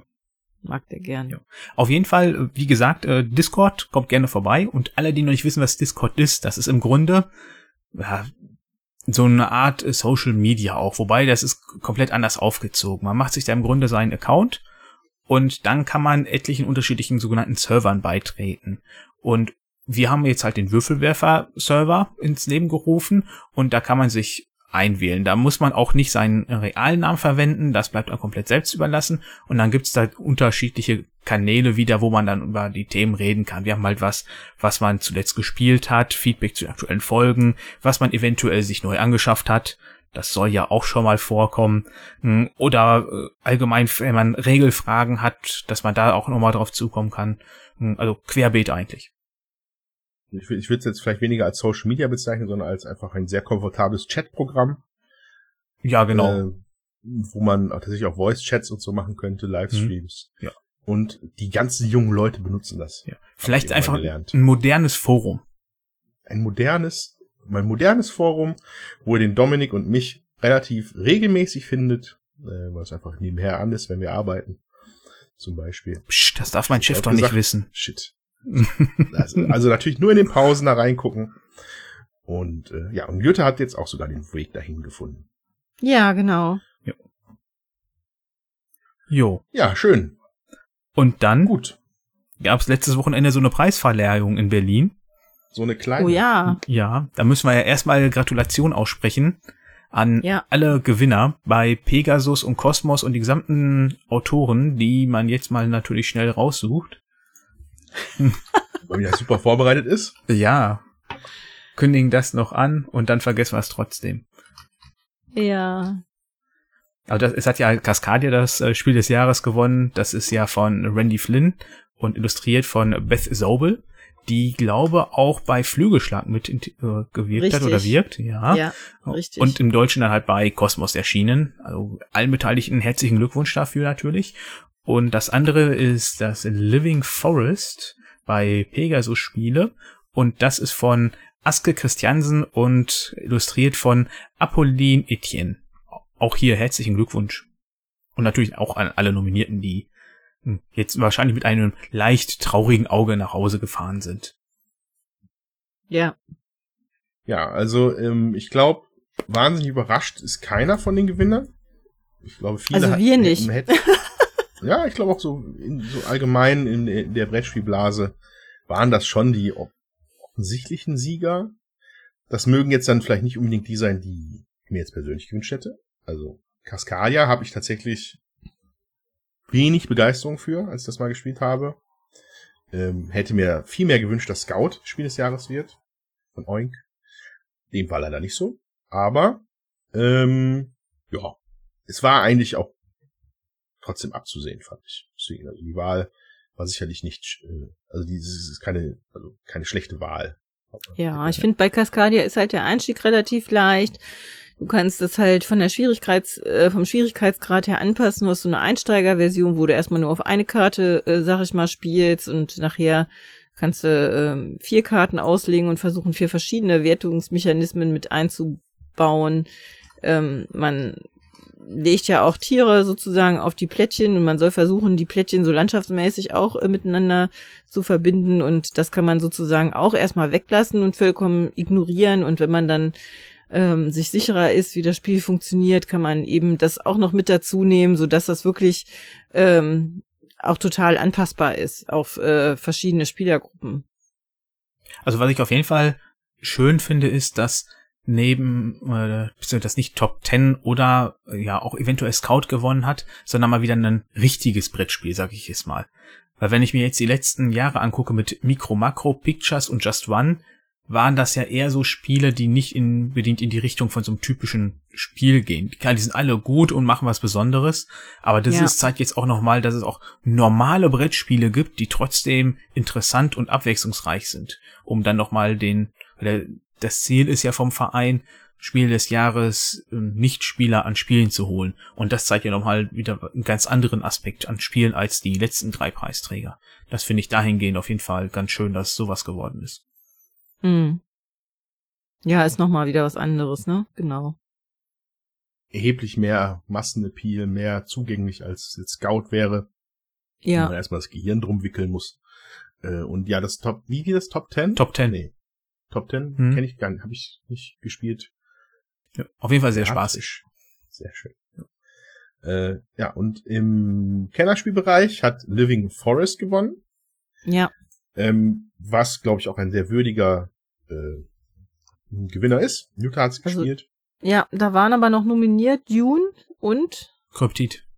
Kryptid, ja. Und ich finde, da ist es halt auch so. Ich finde, das ist, also jetzt bei äh, Living Forest, ich habe es gespielt tatsächlich, haben wir auch schon mal erwähnt. Ich finde, das ist halt ein Spiel, das hat verschiedene Mechanismen, greift es auf, die in anderen Spielen auch schon zum Einsatz kommen. Und wenn man jetzt ein bisschen was ähm, komplizierteres, also ko- komplexeres will, aber was noch nicht kompliziert ist und noch schön anzusehen und schnell gespielt, da ist das halt auch ähm, ein guter Einsteiger für ein etwas schwierigeres Spiel. Dune Imperium äh, ist vielleicht von der Thematik halt nicht äh, für jeden so zugänglich, sag ich mal, ist auch grafisch äh, nicht so hübsch gestaltet. Wenn ich jetzt an Kinder denke oder so, wer fliegt da eher drauf, wenn ich das Spiel so einem Zehnjährigen hinlege, der würde auf jeden Fall auf Living Forest äh, wahrscheinlich gehen. Kommt auf die Zehnjährigen an. Wollte Kommt auf den. Zehnjährigen an, ja, richtig. Also ne, ich finde so zum Beispiel die Illustration von Living Forest äh, so toll, dass ich mir deshalb nicht anschaue. Ja, es ist halt eher kindlich, äh, Hm. äh, ne? Also äh, illustriert so. Ja. Also ich denke, alles hat was für sich. Ich, ne, das ist, ähm, aber ich, ich finde es halt weniger komplex jetzt als zum Beispiel Dune. Also, also definitiv komplexer Dune. Ähm, ich persönlich war, glaube ich, auch sogar einig, wenn man drüber nachdenkt, wenn ich drüber nachdenke, ein bisschen überrascht, dass es nominiert war fürs Kennerspiel. Ja. Ich glaube, wenn es quasi nochmal, wenn es so ein Kennerspiel Plus-Preis geben würde, dann da wäre Dune wahrscheinlich dann der Kandidat gewesen. Aber es ist halt schon sicherlich nicht ohne, auch wenn bei vielen, glaube ich, das Herz dafür geschlagen hat. Ja. Bei mir war es auch so. Ähm, ja, Living Forest sicherlich auch nicht schlecht. Ja, aber wir sind jetzt auch schon mehr so auf Expertenniveau, würde ich sagen. Und dann sucht man sich natürlich das aus, was einem dann selber halt auch äh, nochmal liegt. Und ich glaube, da ist einfach der Anspruch äh, vom Preis her einfach anders. Ne? Wir würden auch Dune als Expertenspiel äh, bezeichnen Ja, vielleicht. Dune ist doch kein Expertenspiel. Das ist zwar, das ist noch Kenner, aber, ja, aber nicht mehr halt, viel Du- Luft dann nach oben dann. Ja, genau. Sollen wir uns dann ein bisschen den Kosmos Verlag widmen? Jawohl. Ja, also passt ja, passt ja gut. Cascadia hat ja gewonnen. Mhm. Kommt ja Richtig. vom Kosmos. Richtig. Der Kosmos Verlag, äh, wie eben erwähnt, ist er jetzt 200 geworden. Nach dem, was ich mal rausgesucht hatte, wurde er wohl am 6.7. gegründet von Johann Friedrich Frank. Und später kam noch sein Bruder äh, Friedrich Gottlob Frank da rein. Da merkt man bei den Namen schon so ein bisschen, dass das wirklich 200 Jahre her sind. Aber zunächst war das eher eine Buchhandlung. Das fand ich auch interessant. Und die haben später erst Bücher verlegt, wobei das erste dann Phaeton hieß. Das war schon 1823, also schon ein Jahr später, nachdem sie Buchhandlung gemacht haben. Und die hatten sich zuerst das als eigen gemacht, dass die junge Verlage bekannt machen, äh, junge Autoren bekannt machen wollten mm, und äh, die dann halt ein bisschen unterstützen möchten. Und dann waren da immer recht große äh, Unterbrechungen drin. Ja, also ich möchte dazu noch sagen, ich finde halt, ähm, die haben sich erstmal die Leute auch aus dem Schwabenländle äh, gesucht. Nämlich äh, das erste Buch hat der ähm, Dominik ja schon gesagt und kurz drauf haben sie äh, Wilhelm Hauff veröffentlicht. Und der hat ja, wie wir hoffentlich alle wissen, eine Reihe Märchen veröffentlicht, unter anderem Kalif Storch, der kleine Muck, Zwerg Nase und hat eben auch geschrieben, das Wirtshaus im Spessart, was ja vor in den 50ern oder 60ern irgendwann mal mit Lieselotte Pulver verfilmt wurde. Und äh, sie hatten auch Eduard Mörike im Programm, der äh, eben auch Gedichte geschrieben hat. Ne? Das ähm, also ganz äh, der Zeit äh, entsprechend sich was rausgesucht haben, was sie eben verlegen wollten. Mhm. Ja, im Jahre 1893 kam dann die Übernahme, also auch schon äh, 71 Jahre nach der Gründung, da darf dann glaube auch mein Verlag äh, weitergegeben werden, hm, an Eucher Nehmann und Hofrat Walter Keller. Ich glaube, die Namen sind im Grunde vollkommen egal, also ich kann damit mit keinem was anfangen. Und was ich ja interessant fand, die haben damals die Bauchbinde erfunden. Das ist so ein Pappstreifen, der um das untere Drittel um Bücher umgeschlagen wird, wo nochmal so ein paar Infos da drum sind. Das sieht man ja heutzutage immer noch hin und wieder in Buchhandlungen und das ja. haben die sich damals dann halt ausgedacht. Und okay. 1903, also gut 80 Jahre äh, nach Gründung, haben die die ersten Sachbücher veröffentlicht. Und der Hintergrund dafür war wohl einfach, dass die versucht haben, die Naturwissenschaften den Hörer, ach, den äh, Hörern, den Lesern äh, näher zu bringen, der gesamten Bevölkerung, weil das sonst wohl eher noch in Fachjournalisten damit stattgefunden hat. Und bekannt sind unter anderem äh, der 1909 ins Leben gerufene Kosmos Sternbüchlein, was heute eher Kosmos Himmelsjahr ist. Also sprich, da geht es um Astronomie und den Sternenhimmel. Und 1935 das Buch Was blüht denn da? Und, und jetzt würde mich interessieren, wer dieses Buch zu Hause hat von euch, liebe Hörer. Ich kann dir euch sagen, ich habe es, weil ähm, äh, der damalige Freund meiner Patentante hat sich interessiert und ist mit uns auch wandern gegangen und hatte dieses Buch in einer x-ten Auflage natürlich auch schon dabei und hat äh, die Blumen am Wegesrand bestimmen wollen und ich macht das, also mir macht das auch Spaß und ich habe dann irgendwann, äh, als wir aufs Land gezogen sind und man so ein Buch halt auch braucht, um zu wissen, was wächst denn da Schönes im Garten an Wildblumen, mir das eben auch gekauft. Dominik, hast du das auch? Nee, also wir bei uns nicht. Ich weiß nicht, ob es bei meinen Eltern steht. Ich hatte die mal ein bisschen gefragt in der Vorbereitung, aber die wussten, dass es die gibt, aber hatten jetzt auch nicht präsent, dass sie selber diese ganzen Naturführer etc. hatten. Ähm, nur mal kurz zur Info, das Was blüht denn da ist mittlerweile über drei Millionen Mal verkauft worden. Das ist schon echt eine Hausnummer, finde ich, für ein Buch. Also ja, für, vor allem für ein Sachbuch, weil es ja im Grunde ja ist. Das sind ja alles gemalte Bilder gewesen und dann haben sie 1991 kam dann der erste Fotoband davon. Das finde ich auch sehr spannend. So, dass man erstmal diese ganzen äh, Blümchen erstmal gemalt hat und ich habe halt auch noch so eine gemalte Ausgabe auf jeden mhm. Fall. Ich habe nichts fotografiertes. Ja. Was ich auch spannend fand, eben auch zu diesen Naturdingern, ist, dass auch schon 1936 dann kam, was fliegt denn da? Das ist ja so ein Buch zur Vogelbestimmung und auch das haben wir zu Hause hier, weil äh, ich das einfach total spannend finde, wie gesagt, was äh, um mich rum in der Natur ist. Und ähm, als Kind hatten wir so ein anderes Buch zu Hause, Knaus, Lexikon, irgendwas in x Bänden und da gab es eben auch zwei äh, Bücher zur Tierbestimmung und da gab es ein Buch, was alleine nur Vögel und Fische hatte oder so und ja, ähm, ich finde halt das total interessant, auch zu wissen, was ist da um einen so drumherum. Ja, also zur und, Vogelbestimmung nutze ich die App von Nabu, weil da kann ich dann genau sagen, der Vogel ist ja schwarz gehalten, hat so einen Schnabel und dann filtert er mir das direkt raus. Ach so. Ähm, ja. Ja, okay, ich blätter gerne hm. in diesem in diesem Fall, was fliegt denn da, habe ich als Fotoband und ich gehe davon aus, dass das 1936 auch gezeichnet war, aber man weiß es nicht. Nee. Ähm, wofür Kosmos ja tatsächlich auch bekannt war oder ist, sind ja die Experimentierkästen, nicht wahr? Genau, die sind 1922 ja. der erste erschienen. Ja, das ist doch ja, also krass, ich, oder?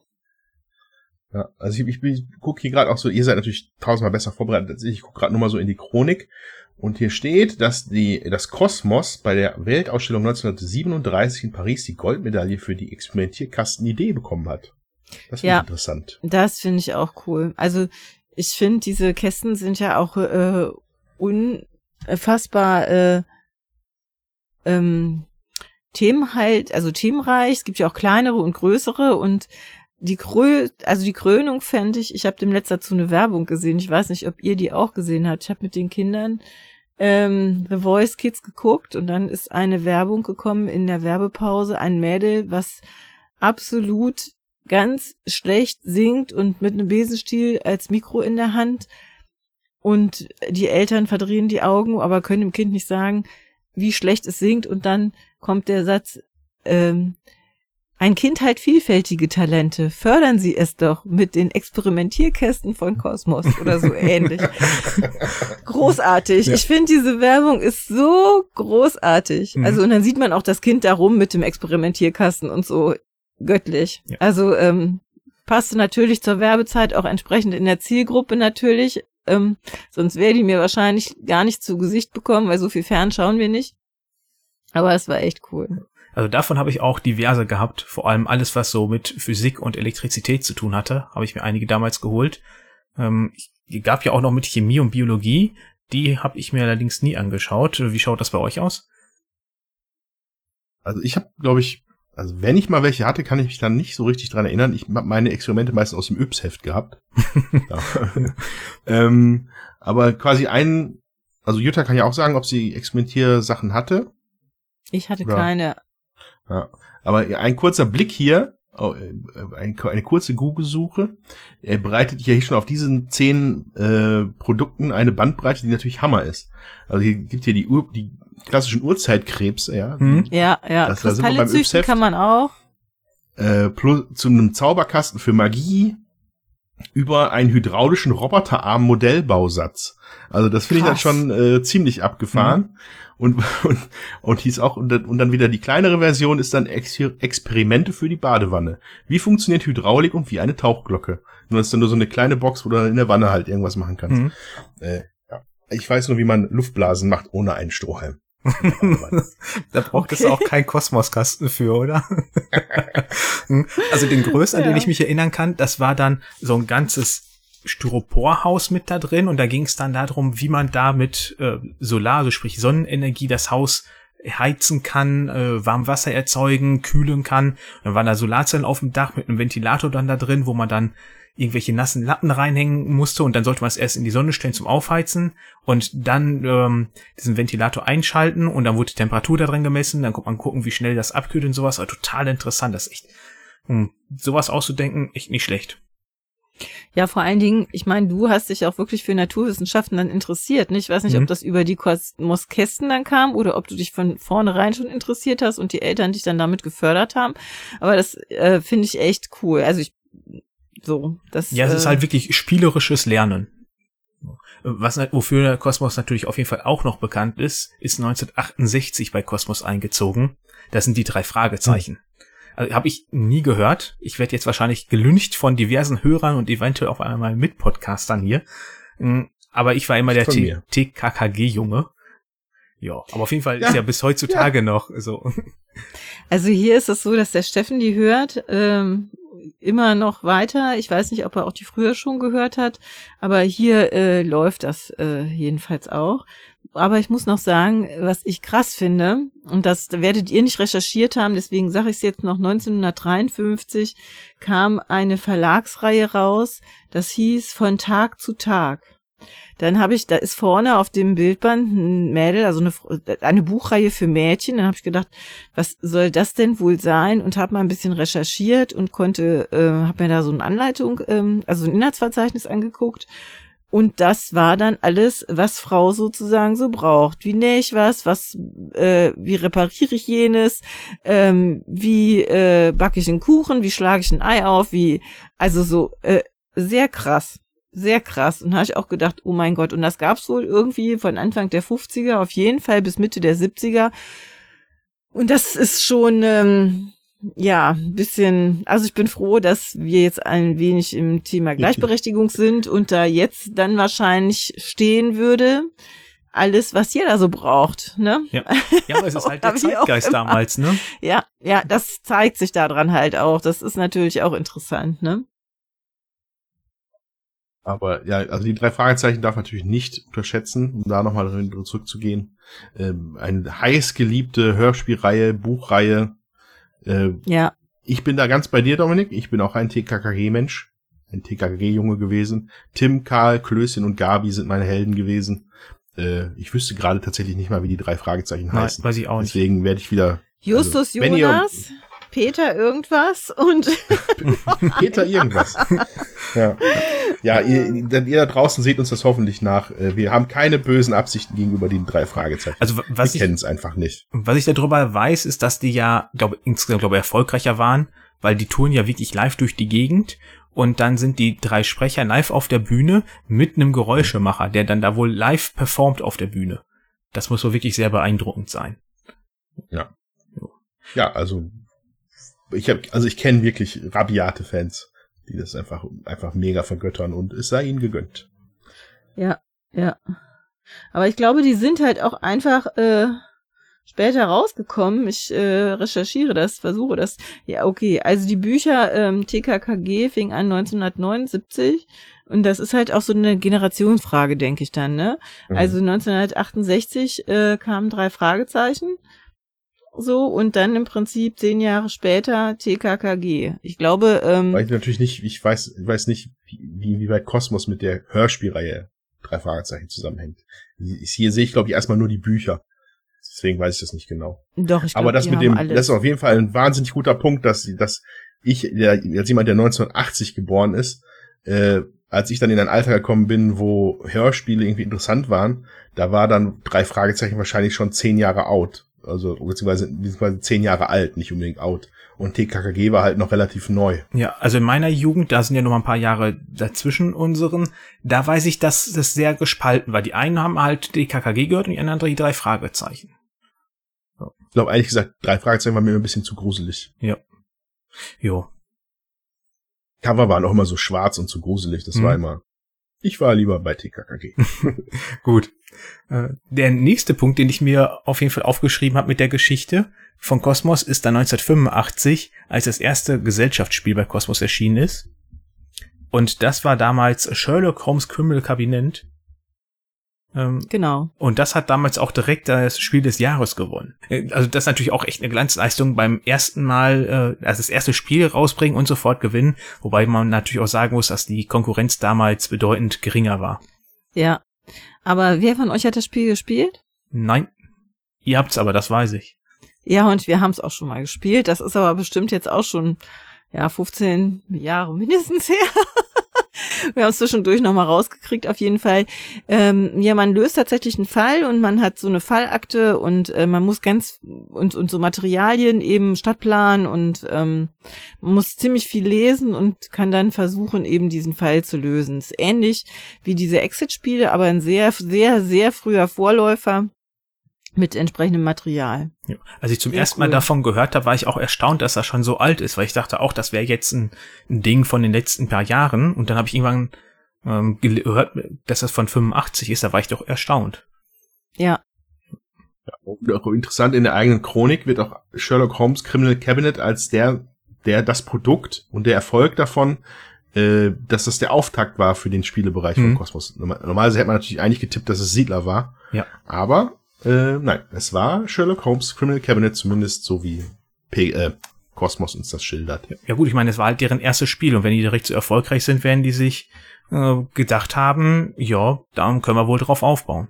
Und das von dir erwähnte Katan kam dann ja natürlich zehn Jahre später und ich denke mal spätestens damit haben sie dann gesagt haben, okay, hier können wir mit aufbauen. Ja, mit dem Erfolg von Katan, äh, ja, da, da ist, glaube ich, schon alles zugesagt. Ja. Ähm, 95 rausgekommen.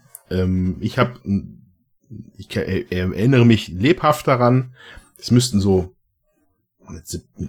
17, 18, 19, so, also quasi Ende der 90er, äh, war ich öfter mal übernachten beim Kumpel oder so und haben wir uns die Nächte um die Ohren geschlagen mit Siedler von Katan. Das war krass. Ich habe es auch irgendwann habe ich mich da glaube ich tot gespielt dran und dann auch nicht mehr angepackt. Ähm, aber das war tatsächlich ein Phänomen und einer der Bausteine, der überhaupt glaube ich ermöglicht hat, dass die Brettspielbranche an sich so gewaltig wachsen konnte in den letzten 20 Jahren. Ja, das wird ja ganz oft 20, gesagt, dass das 25 die der Grundstock war für das heutige Spielen. Allein dieser dieser Beitrag von Kosmos zur Brettspielbranche ist also kann man nicht kann man nicht genug unterstreichen, wie wichtig der war. Hm. So, mhm. das wäre der Punkt.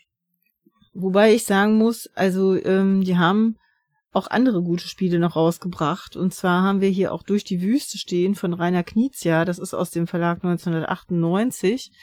Und da geht's eben auch darum, sich so einen Weg durch die Wüste zu bauen und verschiedene Strecken ähm, für den anderen abzuschneiden und so. Ähm, das äh, ist ziemlich abstrakt, aber trotzdem sehr cool. Und ähm, ich fand auch, dass so die frühen Spiele, äh, ja, die die hatten, äh, das war, fand ich mehr äh, taktisch. Vielleicht nicht alles, ähm, aber doch sicher einiges. Hm. Und sie hatten auch ähm, Herr der Ringe, ne? Viele Sachen Herr der Ringe. Ja, das war ja im Grunde das erste richtige kooperative Spiel, was dann groß geworden ist oder den Mechanismus Ja. groß gemacht hat, ne? Ja. Ja. Auf jeden Fall das heutige Programm bei Cosmos, äh, um das kurz abzuschließen, sind im Grunde die Ratgeber und das Special Interest Programm, so hatten sie das glaub genannt. Dann natürlich die ganzen Spiele, die Experimentierkästen und noch Kinder- und Jugendbücher.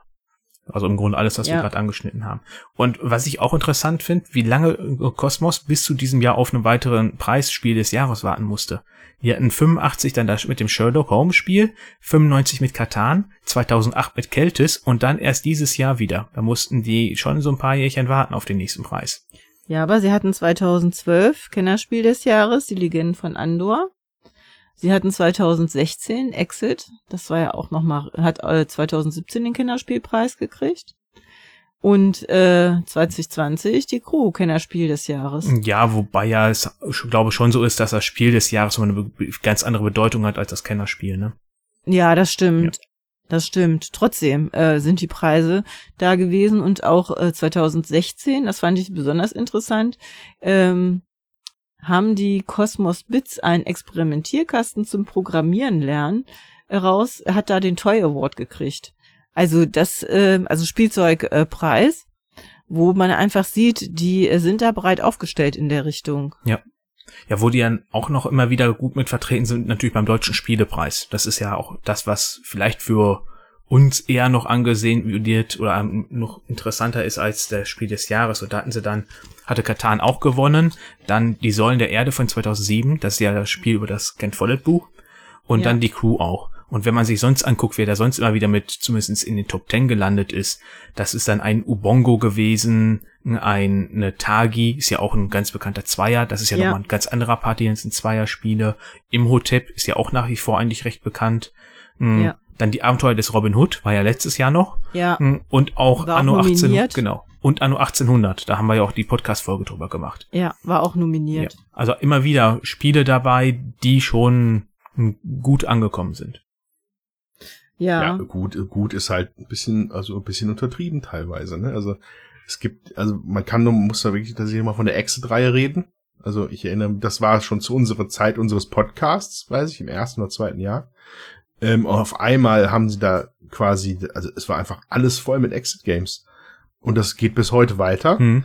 Ähm, ich, die Brandys machen das ja, glaube ich, ne? Genau. Mika und Ja, ja. Markus Brandt. Die sind schwer damit beschäftigt, weiß ich. Haben gar keine Zeit für irgendwas anderes.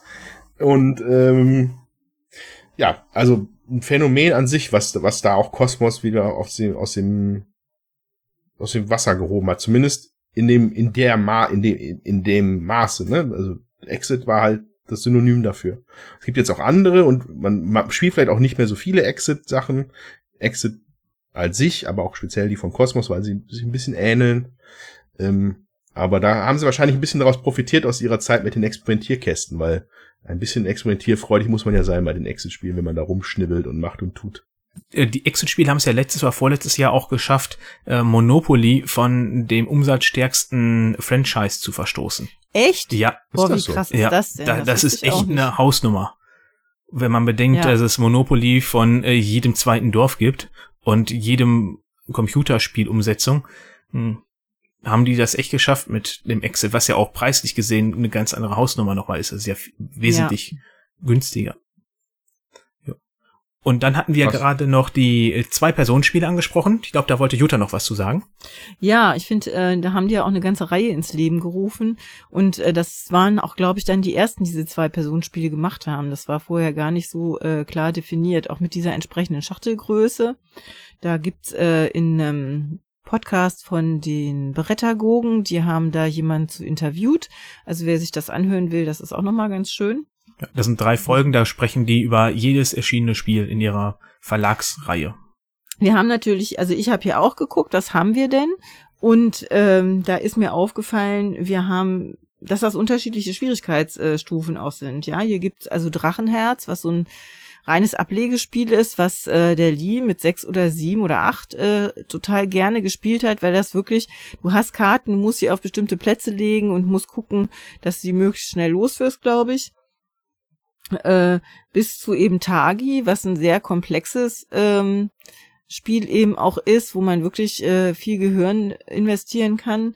Äh, einiges, was die gemacht haben. Und das letzte, was wir in der Reihe gekauft haben, war Paris Stadt der Lichter, was ich glaube 2019 rausgekommen ist.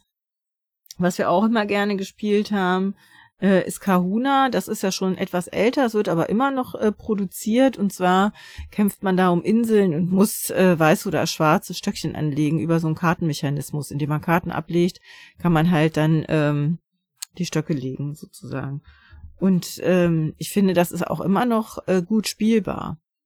Dann andere Spiele, die die noch gemacht haben, was bei uns im Regal steht, ist auf jeden Fall Deutschland finden Sie Minden. Das ist ja, hat, finde ich, auch wieder was mit diesem ähm, Entdeckerthema hm. zu tun oder naturwissenschaftlichen Thema, dass man auch ein, The ein, Spiel macht zum Thema, wo liegt denn welche Stadt. Machikoro haben sie gemacht, was äh, ja auch ähm, so ein kleines Spiel ist, was dann wirklich äh, großen Zulauf hatte. Dann haben wir hier noch liegen Maus au Chocolat. Das ist ein kleines Kartenspiel.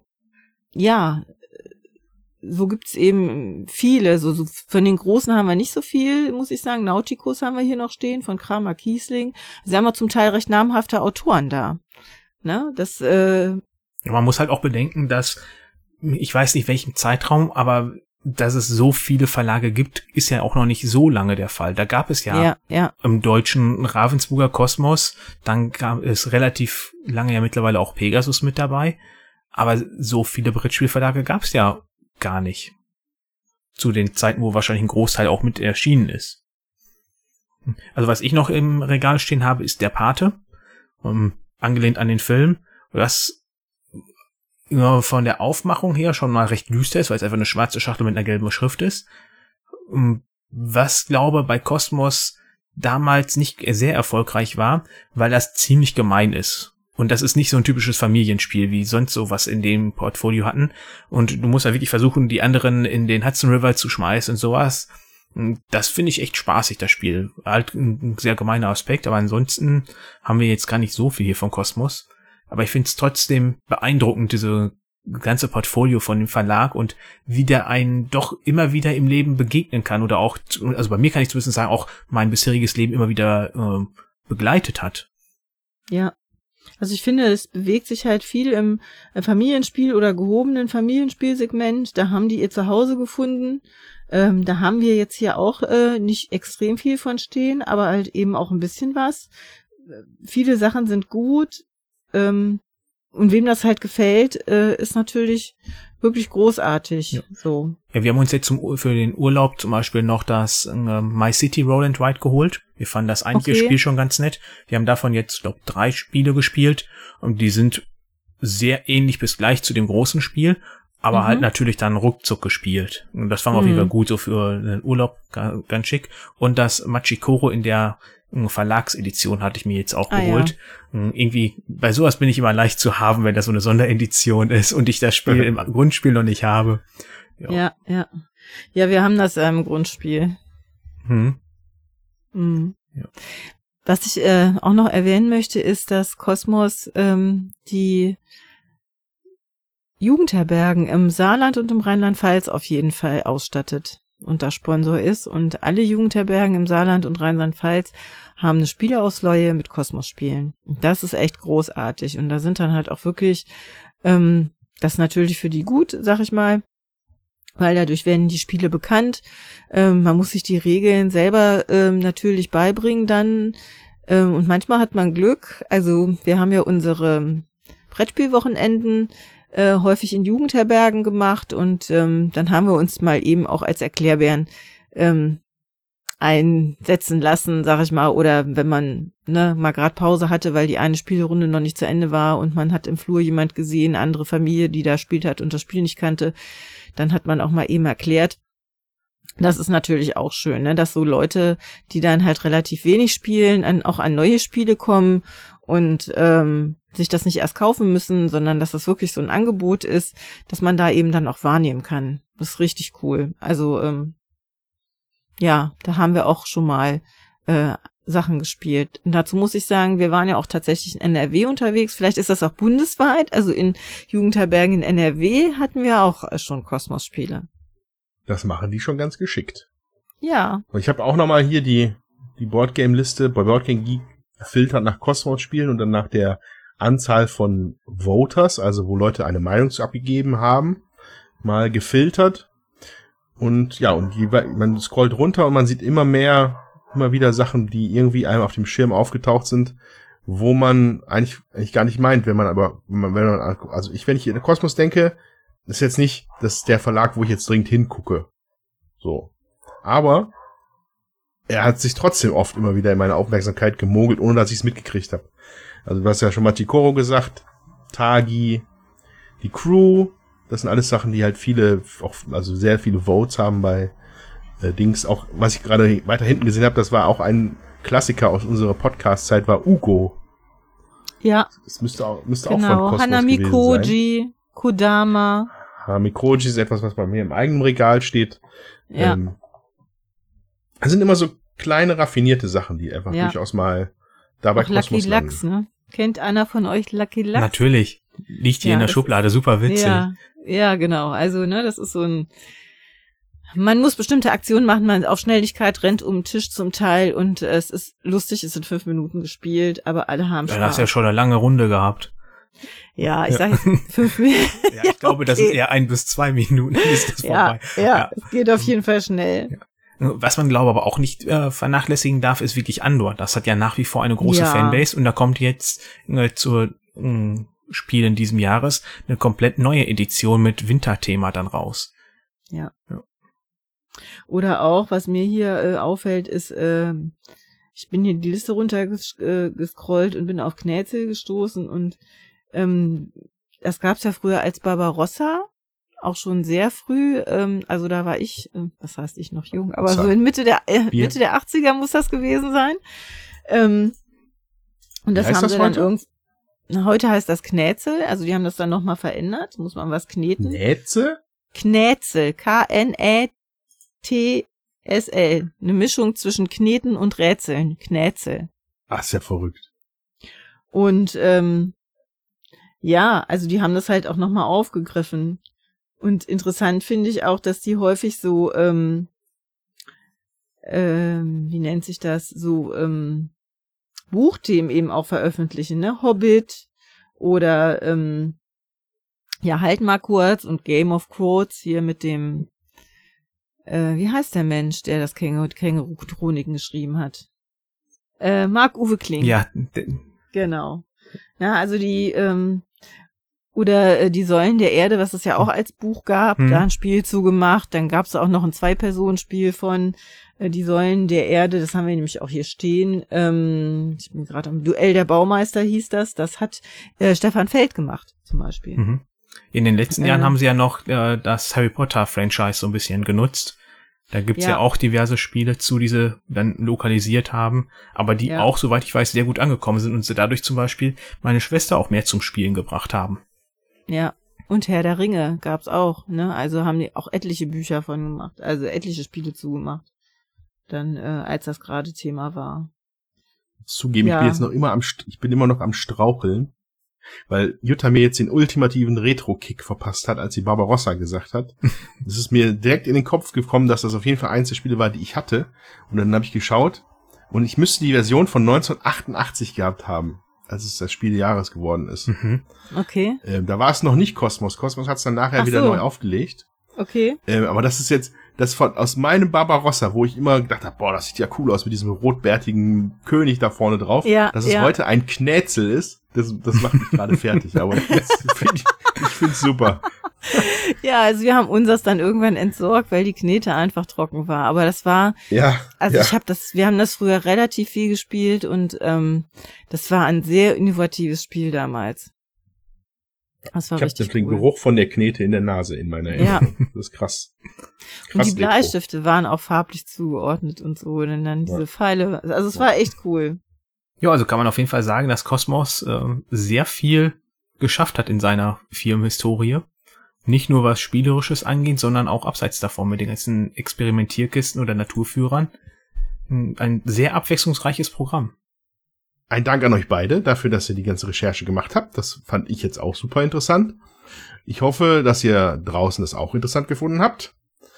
Und äh, ja, und lasst es uns wissen, wenn es euch interessant, wenn, es, wenn ihr es interessant fandet. Genau. Und ich, mich würde interessieren, ähm, welches Spiel aus dem Kosmos Verlag ihr denn äh, auch noch im Regal habt oder gerne spielt und was ihr daran cool findet. Dann kann man sich darüber auch darüber noch ein bisschen austauschen.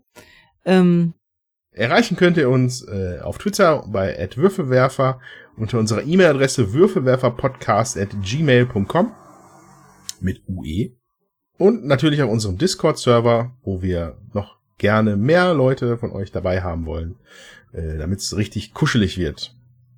Und wer natürlich nicht auf Discord schreiben möchte, kann auch uns gerne über die E-Mail kontaktieren und seine Lieblingsspiele von Kosmos mitteilen. Genau. Und äh, ja, falls ihr im Kosmos unterwegs seid und da ein paar Sterne gefunden habt, ähm, überlegt doch, ob ihr uns die nicht geben wollt. Fünf Stück davon mit einem kleinen Review bei den Podcast-Anbietern eurer Wahl würden uns sehr dabei helfen, noch mehr so tolle Zuhörer wie euch zu bekommen. Und in diesem Sinne würde ich sagen, äh, der mittelgroße Wurf ist äh, jetzt erstmal zu Ende. Ich hoffe, dass die nächste äh, Ausgabe wieder regulär stattfindet. Spiel müssen wir uns noch aussuchen. Wir halten euch aber auf dem Laufenden. Und bis dahin wünschen wir euch alles Gute. Tschüss. Tschüss.